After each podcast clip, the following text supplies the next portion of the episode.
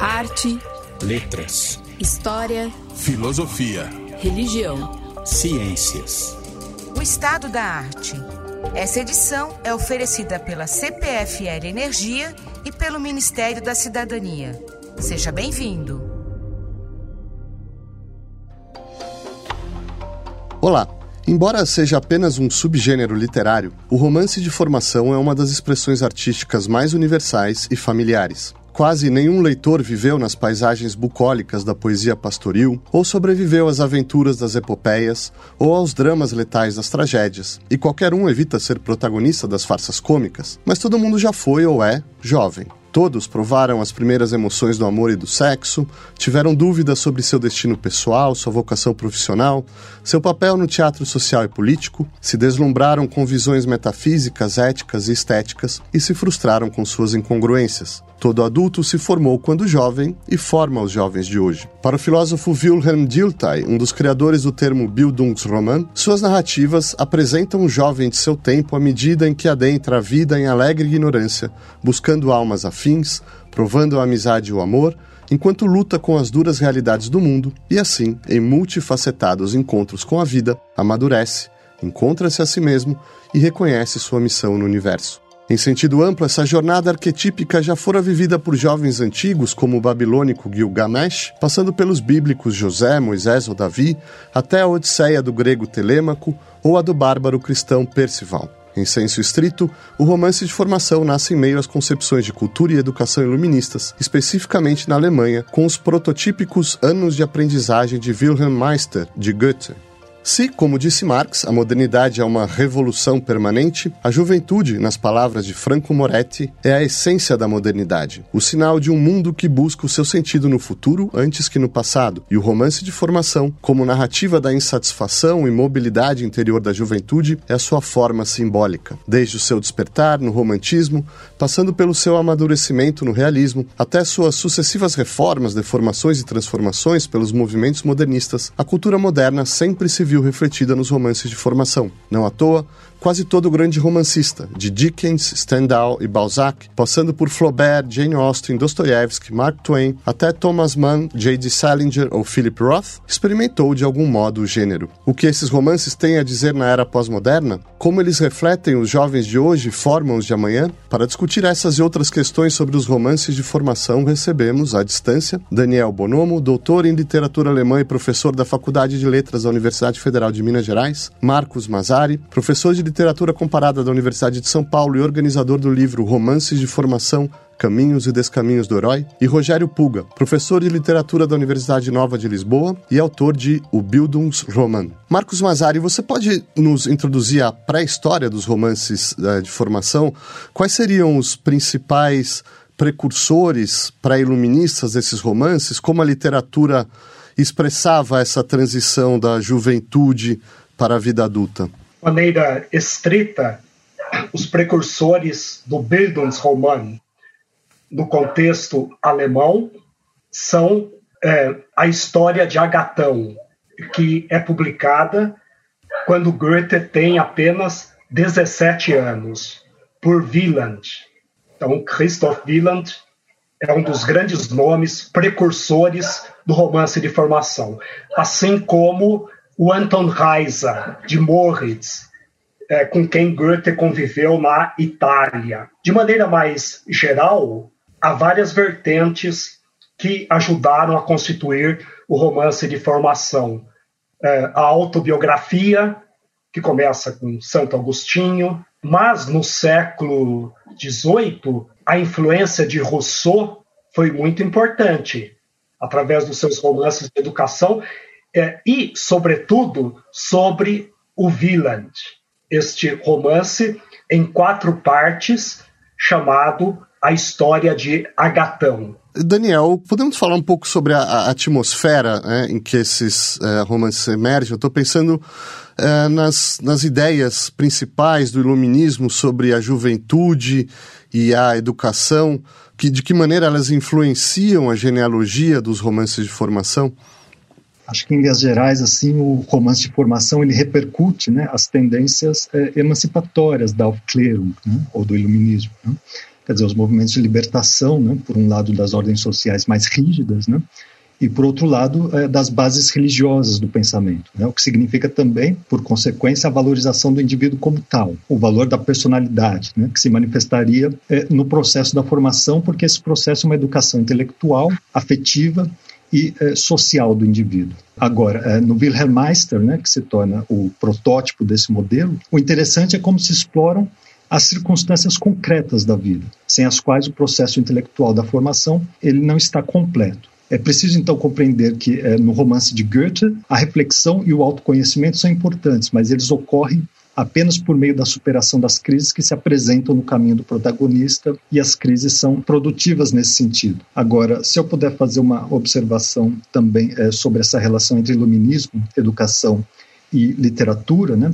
Para não simplificar muito as coisas, a gente precisaria reconhecer a existência não de um único iluminismo, né, e reconhecer também a concorrência no século XVIII é, de diferentes concepções de educação e literatura. É, talvez possa aqui mencionar é, nesse sentido um contra-exemplo né, importante, que é o Robinson Suíço, né, que é um título hoje um pouco esquecido, mas que foi escrito exatamente nos mesmos anos né, da publicação de Wilhelm Meister. Esse Robinson Suíço, né, como o título indica, é uma Robinsonada, né? quer dizer, uma história que acompanha aquele modelo é, clássico de Daniel Defoe, do Robinson Crusoe, com naufrágio e sobrevivência numa ilha. Agora, é, a diferença é que no Robson Suíço sobrevive uma família, né? o pai é, e a mãe que educam os filhos. Essa história ela foi feita inicialmente para os próprios filhos do autor, né? mas esse livro acabou se tornando assim, um fenômeno mundial no século XIX e até depois é, no XX. Né? É, e foi importante modelo pedagógico também. Quer dizer, por que, que eu chamei ele a baila aqui? Né? Qual a diferença que permite pensar o romance de formação do Goethe? Né? Quer dizer, claro, tem a questão religiosa, né, que também existe no Goethe, mas isso uh, não é exatamente o principal. Né? A diferença importante é, que, é a que faz ver a centralidade das relações sociais né, no processo de formação educativo e pedagógico de Wilhelm Meister, né? nas diferentes sociedades né, que ele frequenta, o personagem de Goethe, dos artistas, dos burgueses, a dos nobres, né? Mas a principal diferença entre os dois títulos, né, como modelos pedagógicos, se explica também do ponto de vista literário.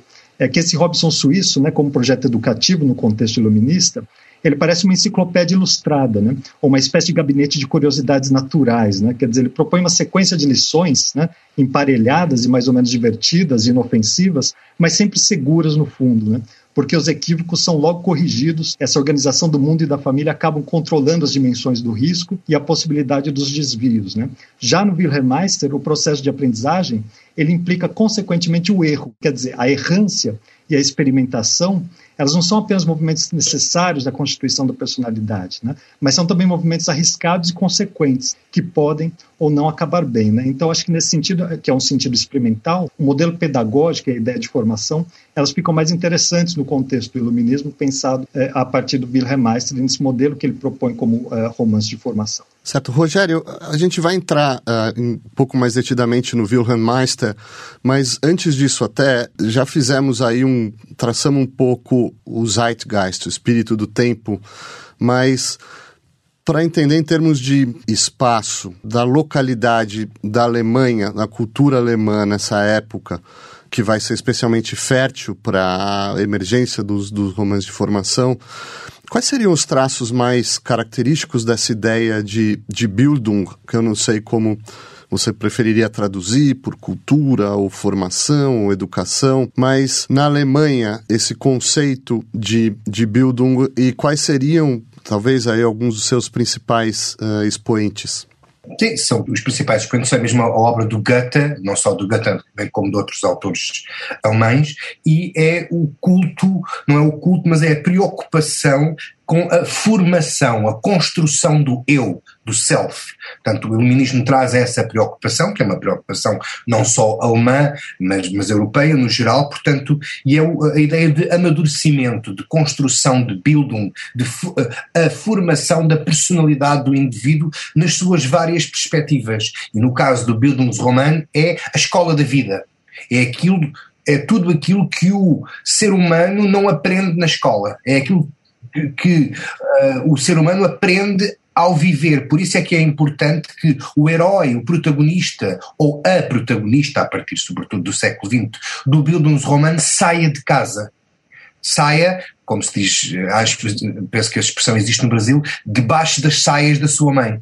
Portanto, saia da proteção familiar para poder aprender no mundo real, com as mãos na massa, muitas das vezes com a ajuda de uma figura tutorial, um tutor, um amigo mais velho que ajuda esse jovem que começa o seu processo de construção da sua própria um, eh, personalidade. Por isso é que também se fala em romance de socialização, romance psicológico, romance pedagógico, romance filosófico, mas é essa ideia de build, não é? também existe em inglês, construir, formar o ser humano, o que é curioso, e depois as, as, autoras feministas subvertem um bocado isso no século XX, quando transformam o Bildungsroman numa arma feminista, é o, o, o herói do Bildungsroman faz o seu amadurecimento dentro da ordem social. Acomoda-se à ordem social, ao status quo. E vemos isso na parábola do filho pródigo na Bíblia, que já é um, o germen de um Bildungsroman. Ou até no Rei Édipo, peça na qual o enigma de Tebas tem a ver com este crescimento humano, através da metáfora do envelhecimento, não é? Portanto, há aqui a preocupação com o percurso biográfico de, de, não só do protagonista, mas de diferentes personagens, sempre dentro da ordem social. Não há lugar à transgressão, não há é uma individualidade, mas é uma individualidade que é construída em harmonia com um, a ordem social e fica sempre com um final em aberto, porque a definição do romance histórico é acaba no início da fase adulta do protagonista ou da protagonista, portanto, é, é sobretudo o cultivo do eu, do self e da importância da construção de cidadãos uh, que se construíram e, e, e, que, e, que, se quiseram construir dentro da ordem social, como não poderia deixar de ser à época. Certo, Marcos, nós vimos aí então diversos elementos da ideia de formação, de Bildung. Você mesmo já citou a história de Agaton, de Christoph Wieland, mas sobretudo já foi citado aqui é, os anos de aprendizagem de Wilhelm Meister. É, por que esse romance em particular se torna tão prototípico? O que há de essencial em termos de elementos essenciais que vão fazer com que esse romance se torne um protótipo de toda uma tradição, de um gênero literário que vai se seguir. Bem, Marcelo, um fato que salta aos olhos é o impressionante, sem paralelo em toda a literatura mundial, investimento narrativo por parte de Goethe no verbo bilden, formar, sich bilden, do substantivo Bildung, formação. É de tal ordem que tradutores para diversas línguas muitas vezes buscam sinônimos, coisa que Goethe não visou.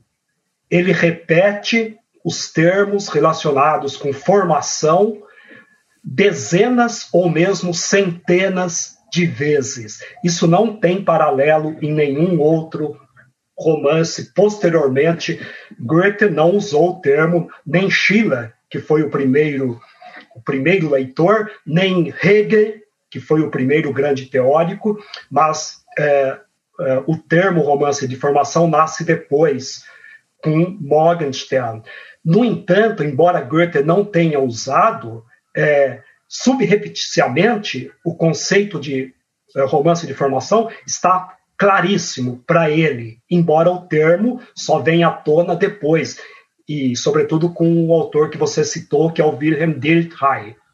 E Goethe lançou com isto a constelação, por exemplo, como o Rogério bem colocou, é, a sair é, debaixo da saia da mãe, da família. Isso é um elemento fundamental que está, por exemplo, no Grande Sertão Veredas, em, em, nos mais fundamentais romances de formação.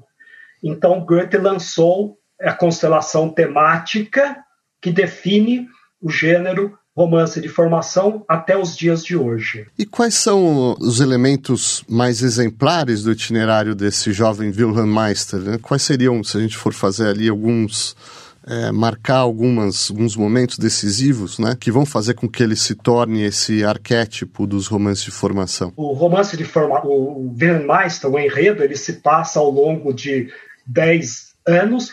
E Marcelo, resumindo drasticamente da minha parte, pra, é a busca de si mesmo.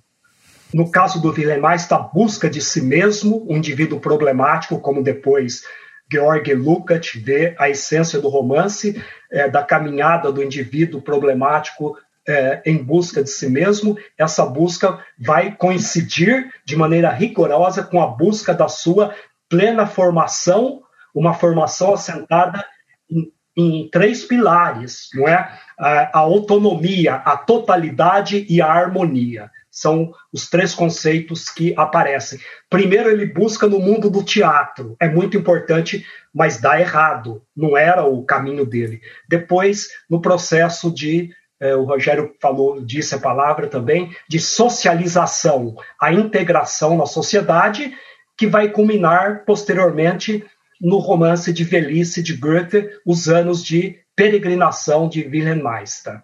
Ora, uh, Rogério e Daniel, se vocês uh, puderem dizer para a gente que tipo de efeito o Goethe esperava produzir na sensibilidade uh, do, do, leitor, como ele esperava afetar a cosmovisão do leitor e quais são as suas estratégias ao longo do romance para produzir esses efeitos.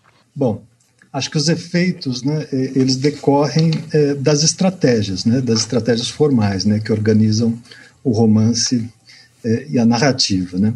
Eu chamaria atenção né, para três aspectos formais no romance, que não são os únicos, mas são é, importantes. Né? Um deles é o sentido de continuidade, né? quer dizer, porque a ideia de desenvolvimento e de aprimoramento, né, implicado também no, no romance de formação, né, assim como a ideia de decadência ou degeneração, né, em outros romances mais posteriores dessa é, mesma escola, exige uma continuidade temporal, ainda que a sua formalização não obrigue uma ordenação linear dos acontecimentos. Quer dizer, é preciso que o leitor acompanhe o herói em seus estágios diversos e que, por fim, organize o sentido de, é, da leitura, articulando um momento inicial que é modificado por uma série de experiências e se apresenta mais ou menos transformado no fim. Então, esse seria um primeiro aspecto da estratégia formal. Um segundo aspecto que me parece importante é uma espécie de organização dialética dos conteúdos, quer dizer, as realidades que se contrapõem né, e também se completam de alguma maneira. Os personagens que se opõem, né, que são diferentes, as personalidades é, contrastantes, né, as opiniões, as posições contrastantes. É, enfim, tudo isso o leitor deve ir organizando né, durante a leitura para construção desse sentido é, que se lê como uh, formação. E um último aspecto é, importante também, é, como estratégia formal, seria a ironia e o distanciamento do narrador, que é, na verdade, um apelo também ao leitor, né, no sentido de evitar a identificação com o personagem e manter sempre ali mais ou menos presente a perspectiva crítica na leitura. Não à toa que o responsável pela ideia de romance de formação, né, que foi citado pelo Marcos, que é uh, Karl Morgenstern, né, o primeiro uh, a, a, falar nesse termo, né, insistiu também na questão da formação do leitor. Certo. Uh, Rogério, esse é um momento, uh, o Wilhelm Meister do final do século XVIII, a história de Agaton também, os outros romances dessa época, e é uma época de transição entre o chamado antigo regime e o regime burguês. Você vê é possível ver essa transição nesses romances e outros, talvez, da época, como os autores como Goethe articulam essa transição, como isso se exprime na trajetória do herói? A trajetória, é, é, o romance tem uma função didática, de, de, auxílio à formação dos jovens leitores e ilustra esse próprio percurso, esse cultivo do eu, mas há também aqui, é uma viagem de autorrealização é uma viagem que tem que ser feita pelo próprio indivíduo. É? E, eh, claro que a história de, de, Wilhelm, eh, ele tenta, no fundo, escapar vi, ao vazio da vida do homem de negócios burguês. No fundo é isso que ele faz, é uma recusa desse vazio. Uh, claro que isto é de um ponto de vista um bocado. Uh, há aqui uma crítica a essa vida vazia do, do homem de negócios burguês, à qual Wilhelm foge fazendo a sua aprendizagem, ou seja, não era possível ele crescer enquanto ser humano de forma plena se mantivesse é aquilo que é, que é descrito no, no, no, no, romance como o vazio da vida burguesa do homem de negócios que só tem um enfoque uh, na vida que é, que, é um, que é um negócio. Portanto, é também uma reação à, à rotina que bloqueia o desenvolvimento do ser humano, em vez de, o, de possibilitar esse crescimento. Portanto, é também uma reação à intensificação do, do capitalismo crescente e, e desse vazio que escritores também como Goethe sentiam e que, e que ficcionou em vários dos seus romances. Ah, Marcos, é, como a primeira geração dos, dos românticos, dos escritores românticos, é, como eles influenciam os romances de formação? Talvez se você puder falar um pouco dos principais expoentes é, nessa época, nesse início né, da, da era romântica. Em que sentido eles talvez dão continuidade aos padrões estabelecidos por Goethe? Em que sentido eles buscam inovações? É, acho que seria interessante traduzir para o nosso ouvinte como o romantismo lida com essa nova técnica e essa nova estrutura narrativa. Principais expoentes do romantismo na Alemanha reagiram com máximo ilimitado entusiasmo à publicação do Wilhelm Meister. No entanto, decorridos apenas dois anos, eles entenderam mais profundamente o sentido desse romance e eles então retiraram o entusiasmo. E, e Novalis escreveu um contra Wilhelm Meister, em que no fim o mundo, a humanidade é redimida pela poesia, e Friedrich Schlegel, que também é, é, enalteceu, colocando Wilhelm Meister ao lado da Revolução Francesa, nada, nada menos do que isto, é, depois ele revisou esse entusiasmo. Então, é, porque eles viram no Wilhelm Meister algo legitimamente é, a oposição de Goethe ao romantismo. Né? Não, não tem sentido entrar nessa questão agora, mas Goethe e Schiller também, mas muito mais Goethe é, foram adversários ferrenhos do romantismo. Posteriormente, é, um outro autor que pertence ao romantismo, E.T.A. Hoffman, o Hoffman dos Fantasmas, também publicou a paródia ao romance de formação, que é a, formação de um gato, o gato Moore. Então, é, Marcelo, surgem muitos romances na esteira do Wilhelm Meister. Eu diria que o mais importante de todos, incomparavelmente mais importante, surgiu em 1860 na Suíça, que é o Verde Henrique, de Gottfried Keller. Aí é o realismo. Ele levanta um monumento dentro de seu uh, romance de formação, o Verde Henrique, por exemplo, a filosofia de uh, Ludwig Feuerbach. Então, que é uh, relativamente incomum. E eu diria que no século no século XIX, o grande expoente do romance de formação, não sei o que o Marcelo e o Rogério acham disso, é, seria é, o Verde Henrique, que é um romance materialista, vamos dizer assim. E entre os romances de formação que eu conheço, é o que abre mais espaço também à representação da infância, como uma fulminante preliminar de toda a vida, é, é, de toda a vida posterior. E também do trauma da escola, tanto o Rogério como o Daniel tocaram nessa, o Daniel com o Robson suíço, mas também é um romance é, que, é, de maneira muito incomparavelmente intensa, é, insere na trajetória formativa o trauma da escola, da, é, da escolarização. E no século XX, evidentemente, na minha visão, é a montanha mágica. Vamos chegar, voltar a ela logo mais, mas ainda no século XIX, a gente está falando de uma época de grandes uh, transformações históricas, até convulsões históricas sociais, né? a emergência do individualismo, da industrialização, é, as ideias democráticas. Como que vocês veem essas transformações é, influenciando o ideário sobre a juventude e a própria ideia de formação e como que isso, de alguma maneira, vai reconfigurar é, os romances de formação? Eu penso que a própria industrialização vai forçar o ser humano a reposicionar-se face à natureza é? E face ao outro ser humano, a exploração acentuada, portanto, todos os problemas que advêm da industrialização uh, na Europa e no resto do mundo, uh, mas que começa uh, em Inglaterra, e não é à toa que Charles Dickens escreve romances de formação com preocupações sociais. Como é que uma criança se pode desenvolver tendo à sua volta apenas miséria e violência? Ou seja, há esta questão sempre pedagógica aqui e da formação do, do, do ser humano, rodeado por revoltas, uh, bairros de lata ou favelas que começavam a surgir por todo lado na Europa como uh, fruto do êxodo do campo para a cidade para trabalharem nas fábricas e todo esse choque, toda essa mudança faz com que o campo se torne um local uh, idealizado, quase uma arcádia que é preciso recuperar face à poluição uh, sonora, ecológica uh, e a vários níveis que tinha lugar na cidade, onde, onde Charles Dickens, por exemplo, coloca as suas personagens em crescimento.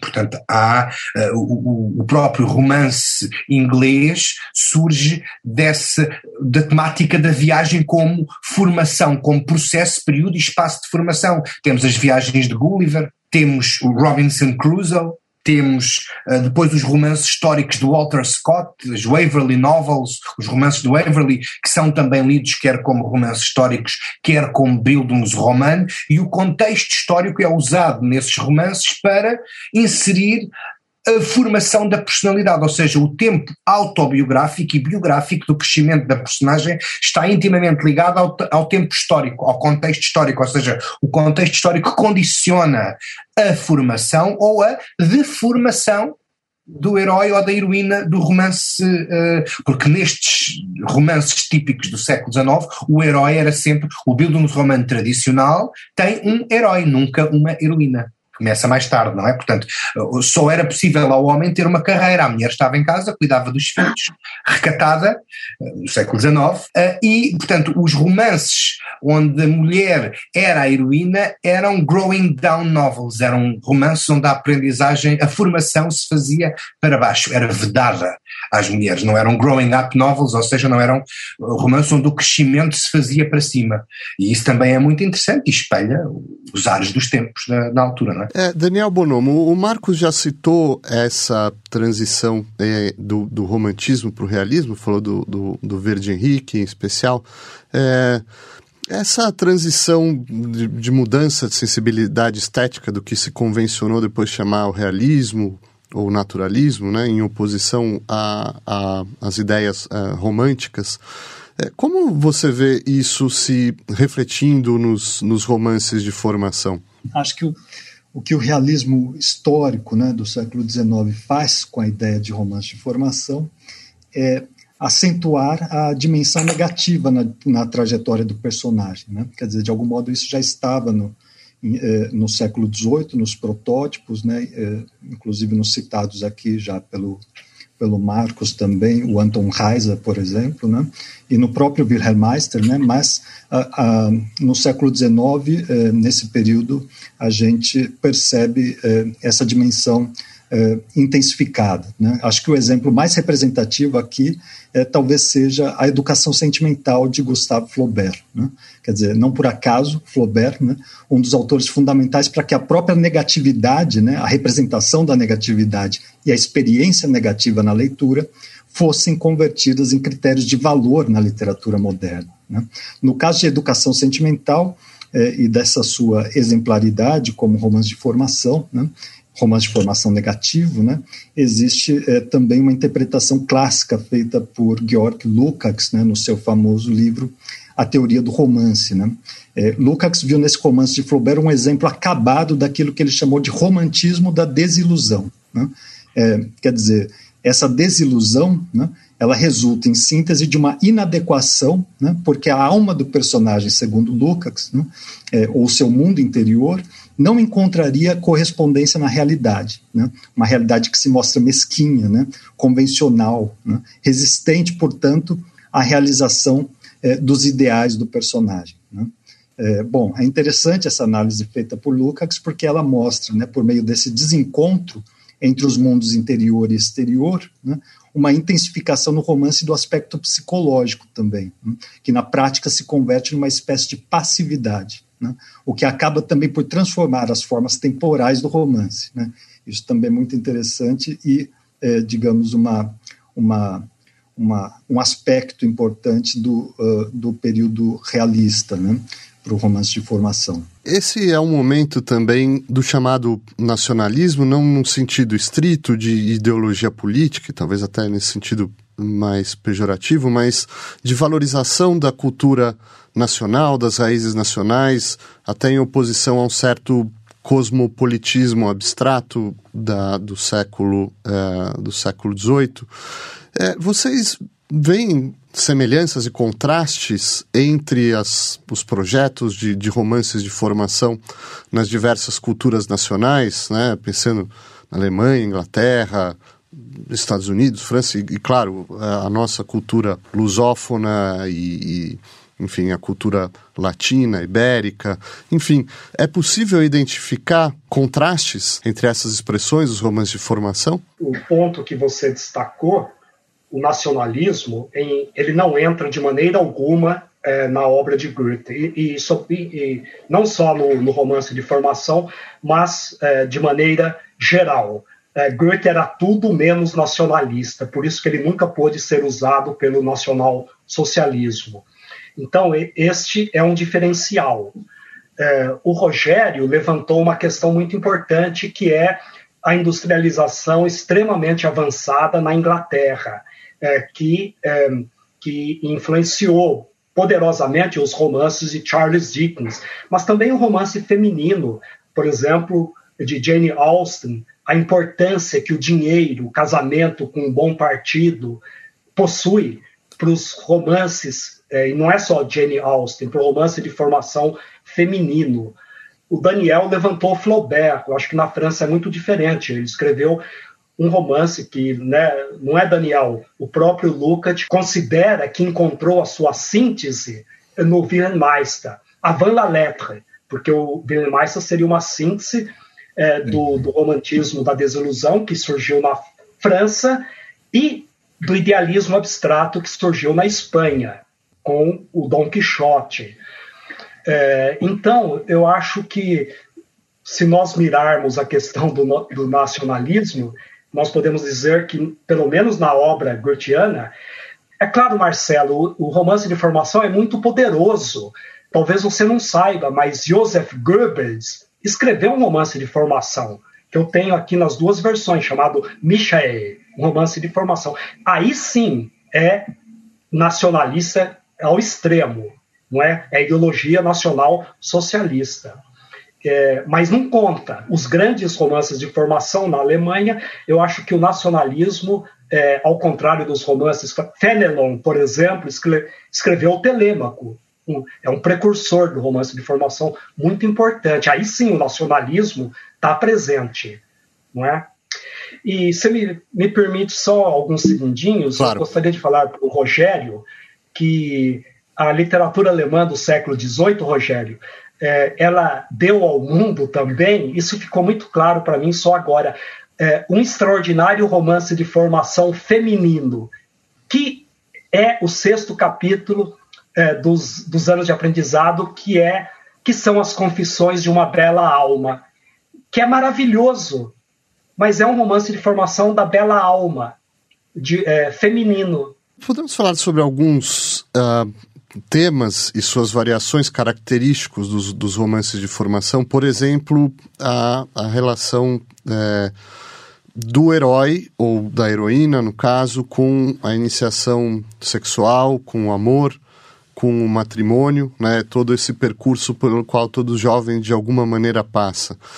Como, os, é, como vocês veem as, as variações ao longo dos, dos diversos romances seus autores e suas, suas propostas, né? É, por exemplo, um tratamento desse, desse tema, né? Da, da, da relação amorosa, da relação, é, da relação sexual, enfim, né? desse percurso do jovem na descoberta uh, do, do amor. É o, a descoberta do, não só do amor, mas até antes do amor, até do sexo. Portanto, há muito também a componente da descoberta sexual, muitas das vezes em muitos romances da literatura portuguesa, com recurso ao mundo da prostituição, É? O tio e o pai que levam o jovem iniciado à casa, ao bordel, para ser iniciado. Portanto, essa iniciação sexual também faz parte, e depois amorosa, e, e, o desamor, o amor e o desamor, o apaixonar e o desapaixonar, não é? Uh, também faz parte de, do processo inicial de quando um homem se faz homem. Tal como a ida à tropa, é? que era obrigatória uh, em muitos países europeus até aos anos 90 e havia a expressão na tropa é que vais fazer homem. Portanto, há muitos romances de formação em que os jovens só crescem quando saem debaixo das saias da mãe e vão para a caserna militar. E era aí que eles se faziam homem uh, entre homens, o que é muito interessante. Portanto, mas há, e retomando um bocadinho também a pergunta há bocado do nacionalismo, não há grandes, o nacionalismo não é um tema do, do Bildungsroman, mas as culturas nacionais onde o, o Bildungsroman se vai depois uh, às especificidades, por exemplo, o romance de formação britânico é muito mais preocupado com a mobilidade social com a atividade profissional das, das personagens. E isso distingue o Bildungsroman britânico da tradição inglesa da, da alemã, por exemplo, não é? Um, mas são várias as facetas, o, o amor, a sexualidade, uh, o, o, a carreira profissional, o poder e os estatutos sociais do homem e depois mais tarde da mulher, quer no Bildungsroman feminino, quer no Bildungsroman duplo, onde há dois percursos paralelos, e há um romance, por exemplo, escrito em Macau, foi uma colónia ou semicolónia, se quiserem, portuguesa na China, em que o, o autor Mackenzie coloca o percurso de uma jovem e de um jovem paralelos. Portanto, é o Bildungsroman duplo e que coloca em evidência de que forma é que o género e as, as, as, os, os, limites uh, de género, aquilo que é permitido ao homem e o que é que é permitido à mulher, de que forma é que esses limites e obstáculos de género condicionam a Bildung de um jovem e de uma jovem. Portanto, há temas muito interessantes no, no Bildungsroman que depois têm, obviamente, eh, matizes e especificidades culturais e até regionais, não é?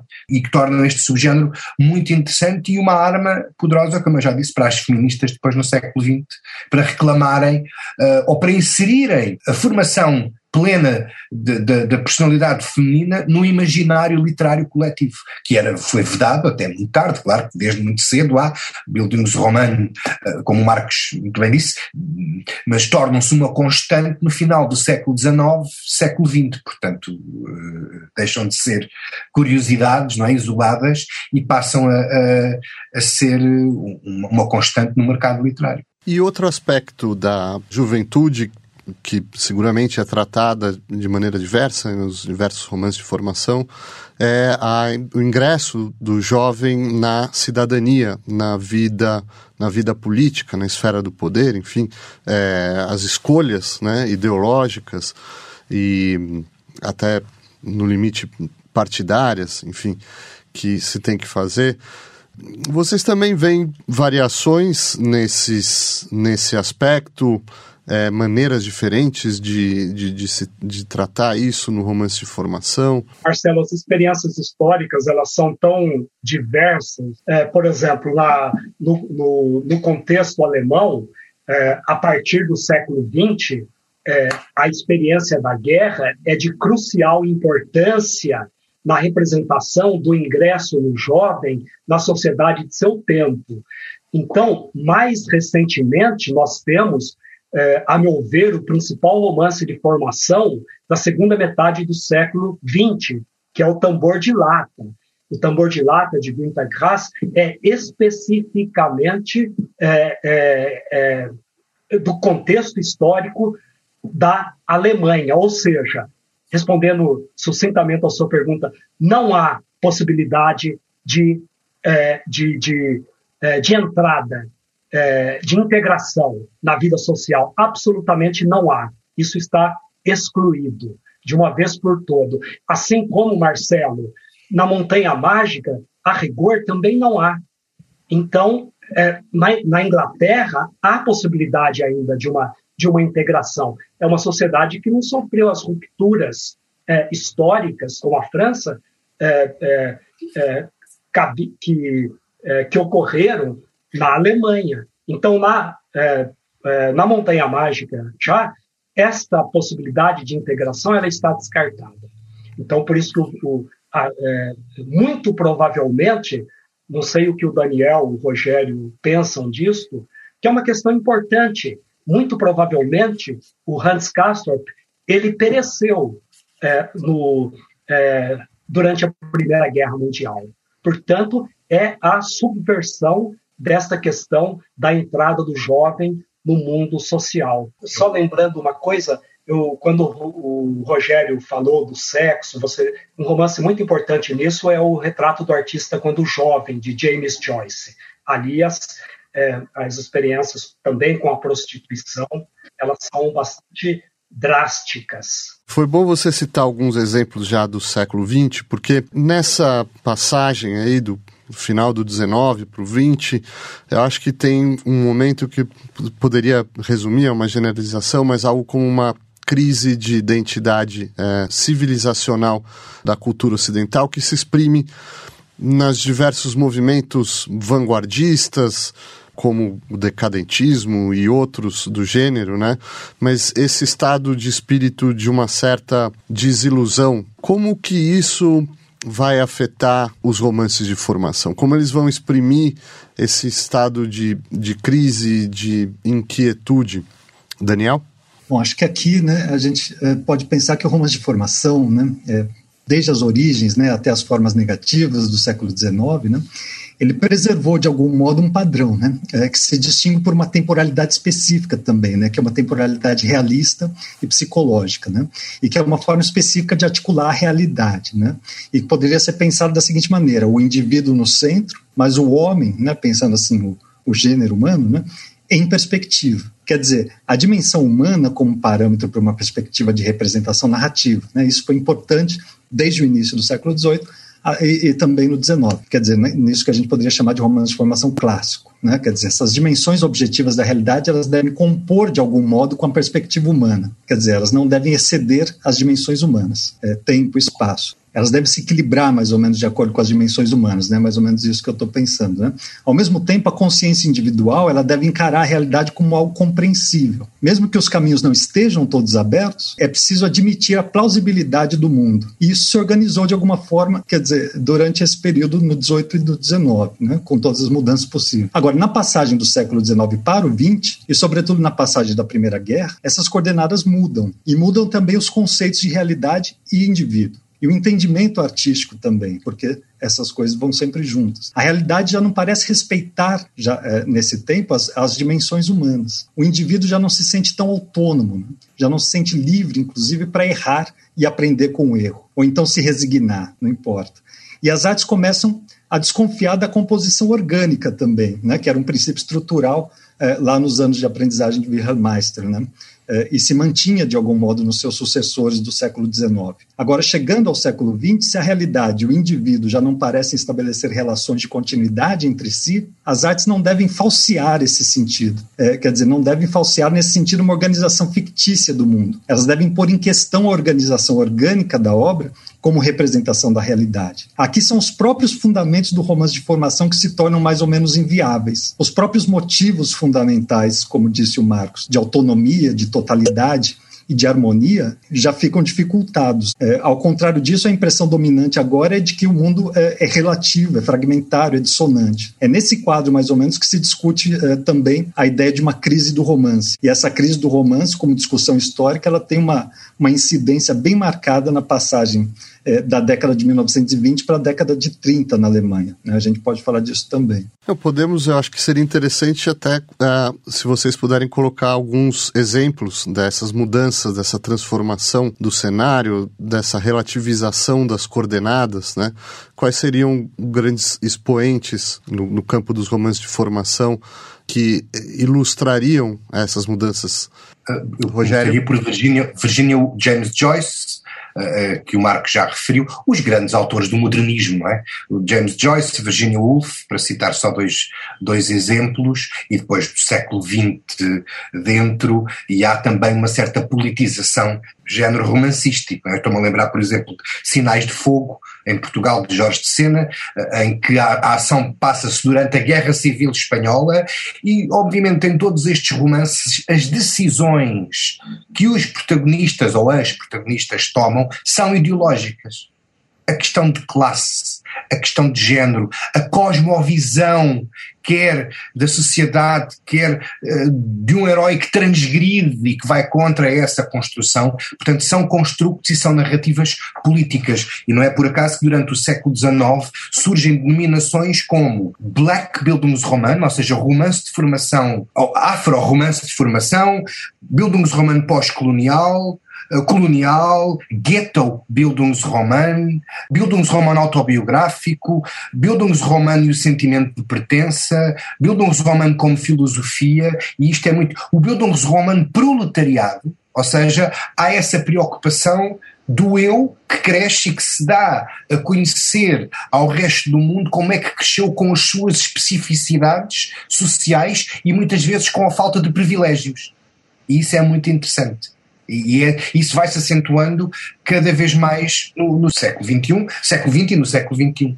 Marcos, é, você já citou a Montanha Mágica de Thomas Mann e talvez fosse interessante voltar a ele, porque me parece que é um, um, romance exemplar no sentido de que ele, ele está justamente nessa encruzilhada ou nessa transição entre o romance de formação clássico, digamos, e esses exemplos que o Rogério citou do romance uh, ao longo do século XX até do romance de formação pós-moderno, que faz da Montanha Mágica também esse uh, tão, tão paradigmática nesse sentido? Marcelo, eh, como disse o Ítalo Calvino, todos os grandes temas do século XX vêm da Montanha Mágica. Resumidamente, é um, um, herói, no caso, o jovem Hans Castor, que você citou, que vai a um sanatório na Suíça e ali é, tem experiências amorosas, encontra ali alguns mentores, né?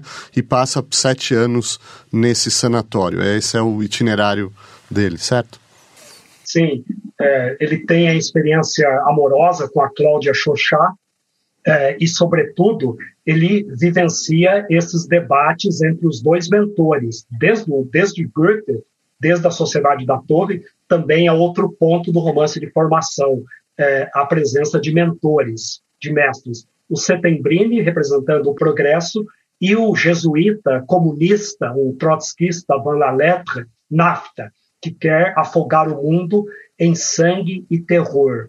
É, e esse processo de formação é, que ele, é, pelo qual ele passa ao longo de sete anos, culmina num, cap, num subcapítulo é, no qual se encontra a quintessência não só da Montanha Mágica, como de todo o gênero romance de formação, que é o capítulo Neve, quando ele chega é, em extremes, na beira da morte, é, ele chega, é, a, a, ele tem um insight de que é, em virtude do amor e a bondade, ele não deve permitir à morte nenhum espaço é, sobre seus pensamentos. Agora, o Thomas Mann, ele, é, o Daniel mencionou o procedimento literário é, típico, o mais característico de Thomas Mann, que é a ironia. Depois ele retira isto, ele relativiza, redimensiona. É, e todos é, esses sete anos de aprendizagens tragicamente culminam é, no desastre, na festa universal da morte, como diz é, o, o, Thomas Mann. Então, um ponto não está presente, no, o, eu gostaria de, indiretamente está presente na Montanha Mágica. Este ponto eu gostaria de somar aos vários temas levantados pelo Rogério em relação a, as modalidades do romance de formação, será que a questão ecológica não vai ocupar posição do mais alto relevo, como já ocupa, por exemplo, nos romances de formação de Milton Ratum, no Brasil, é, no futuro romance de formação é, que vai surgir em Portugal, na Alemanha, no Brasil, em todos os lugares do mundo, eu acho que esse é um ponto importante. Está presente no Grande Sertão Veredas. É, ironicamente, também na Montanha Mágica, esse mundo das geleiras eternas, os glaciares, é, veja como Thomas Mann, infelizmente, se equivocou. Hoje a gente sabe que, é, é que estão desaparecendo. Nós podemos ler de uma perspectiva ecocrítica, também a montanha margem. Certo, eu acho que esse é um apontamento muito pertinente, porque nós estamos nos aproximando do, do final do, da, do nosso tempo aqui, e o Rogério já levantou vários aspectos da, contemporâneos né, da nossa época, questão das minorias, das identidades. O Marcos agora falou da, da ecologia, do, do, do, ambientalismo. Acho que o Rogério falou algo do, relacionado a, ao colonialismo. Enfim, são temas é, da nossa época. Vocês veem esses temas nos romances de formação contemporâneos, né? Essa, as questões que são prementes hoje, elas se refletem nesse gênero literário, já pensando em qual o presente, qual será o futuro desses romances de formação? Daniel? É, acho acho é, difícil dizer algo assim. Não me sinto é, seguro né, em afirmar algo sobre uh, o futuro do romance de formação, né, mas acho que ele deve, é, é, digamos, de algum modo, incorporar essas questões é, que se colocam urgentes né, e cada vez mais urgentes. Né, a questão ecológica, como colocou Marcos, e também é, outras questões, né, as questões é, é, também identitárias, por exemplo, né, que se discutem agora também. Acho que o romance de formação é, tem, ah, digamos, uma forma que é, acolhe bem essas questões por articular né, é, sempre essas dimensões, a do, a, do, indivíduo e a do a mundo social, né, que pressupõe essas questões. Né. Quer dizer, muito embora a noção de indivíduo esteja assim completamente danificada, né, dificultada pelas próprias formas de vida, né, contrárias mesmo, né, ao desenvolvimento de uma personalidade individual, né, ela insiste na nossa eh, sociedade como um valor, né, a noção de indivíduo, né. Então acho que o romance de formação nesse sentido tem uma perspectiva é, crítica interessante para o futuro, né, se ele souber é, articular, digamos, é, os temas atuais com é, digamos, o significado que esses temas adquirem é, individualmente. Até voltarmos a isso, queria colocar um parênteses. Nós não falamos de outras uh, expressões artísticas sendo influenciadas pelo romance de formação, mas talvez, por exemplo, na poesia, ou, mas sobretudo em outras artes narrativas, como o teatro ou, ou o cinema. Vocês veem influências do, do, dos romances de formação sobre essas expressões artísticas e talvez vice-versa? Sobretudo no cinema e nas séries. Por exemplo, nós temos uh, o conto da Aya, ou da Handmaid's Tale, é? que é baseado numa distopia uh, de Margaret Atwood, e vemos como é que as personagens são proibidas de crescer e de se desenvolver por uma ditadura como Gilead, é? e, e que, que, adaptações é que as personagens fazem.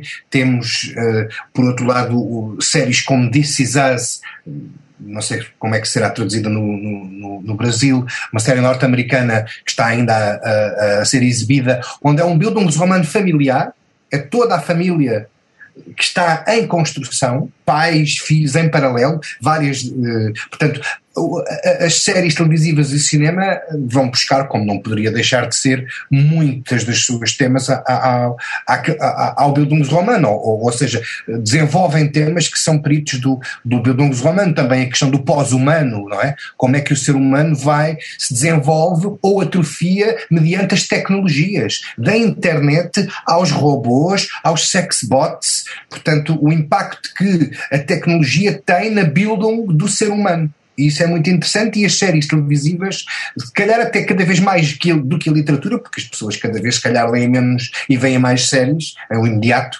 levantam todas essas questões, questões que já estão uh, com outros temas, porque tal como o romance em geral, o Bildungsroman não desapareceu, foi-se readaptando, foi mudando os seus, os seus temas e as suas estratégias, mas a preocupação principal com a Bildung está lá eh, desde sempre. Ótimo, temos pouquíssimos minutos para uma rodada final. Se vocês quiserem, vou colocar algumas cartas na mesa, falar sobre a importância desse gênero para a história da literatura, ou para a história universal da cultura, ou então, ou de novo, o romance de formação na contemporaneidade, ou então perspectivas para o futuro do romance de formação. Uh, enfim, então as cartas aí, uh, se vocês gostarem dessas, ou outras que quiserem tirar aí da, da manga. Marcos? Marcelo, eu, o, o conceito de formação, de Bildung, é uma categoria antropológica é, de fundamental importância. Formação, desenvolvimento, aperfeiçoamento, educação, etc, etc, etc. Portanto, é, ele, ele tem uma plasticidade e tem uma amplitude extraordinárias.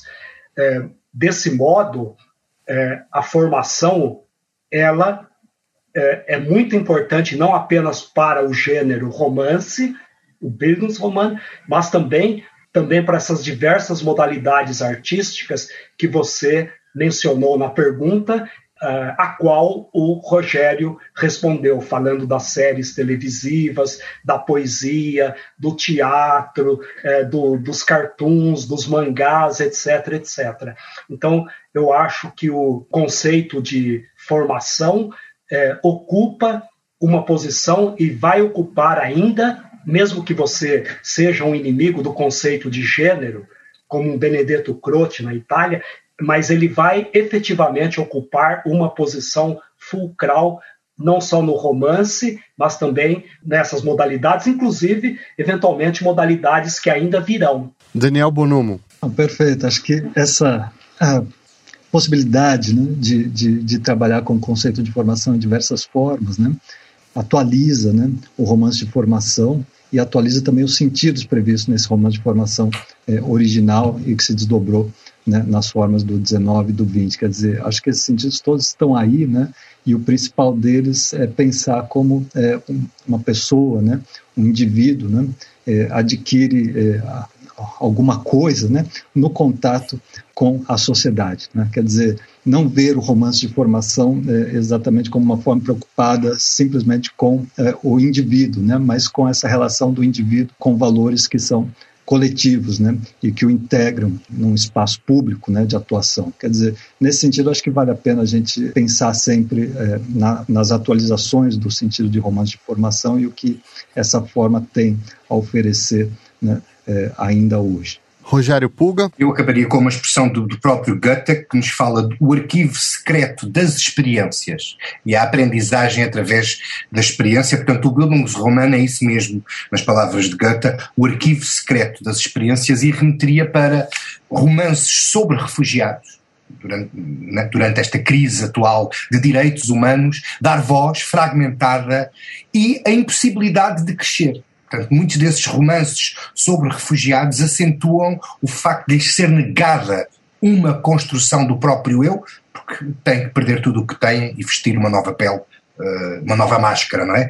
E por outro lado, falar desta fragmentação da, da, da existência, da nossa existência na contemporaneidade e de romances de Bildungsroman alegóricos ou metafóricos, como A Vida de Pi, é? que nós vemos como uma fantasia o filme todo, ou o romance todo, e depois nos apercebemos que afinal o filme não é sobre animais, é sobre animais, mas é animais com, com razão. Muitas vezes não a têm e, e não a, a, usam, e daí também a utilidade de, de romances de formação alegóricos como uh, romance, e filmes. A Vida de Pi, que eu aconselho os, os, os, vossos, os nossos ouvintes um, ou a ler ou a, a ver no, online.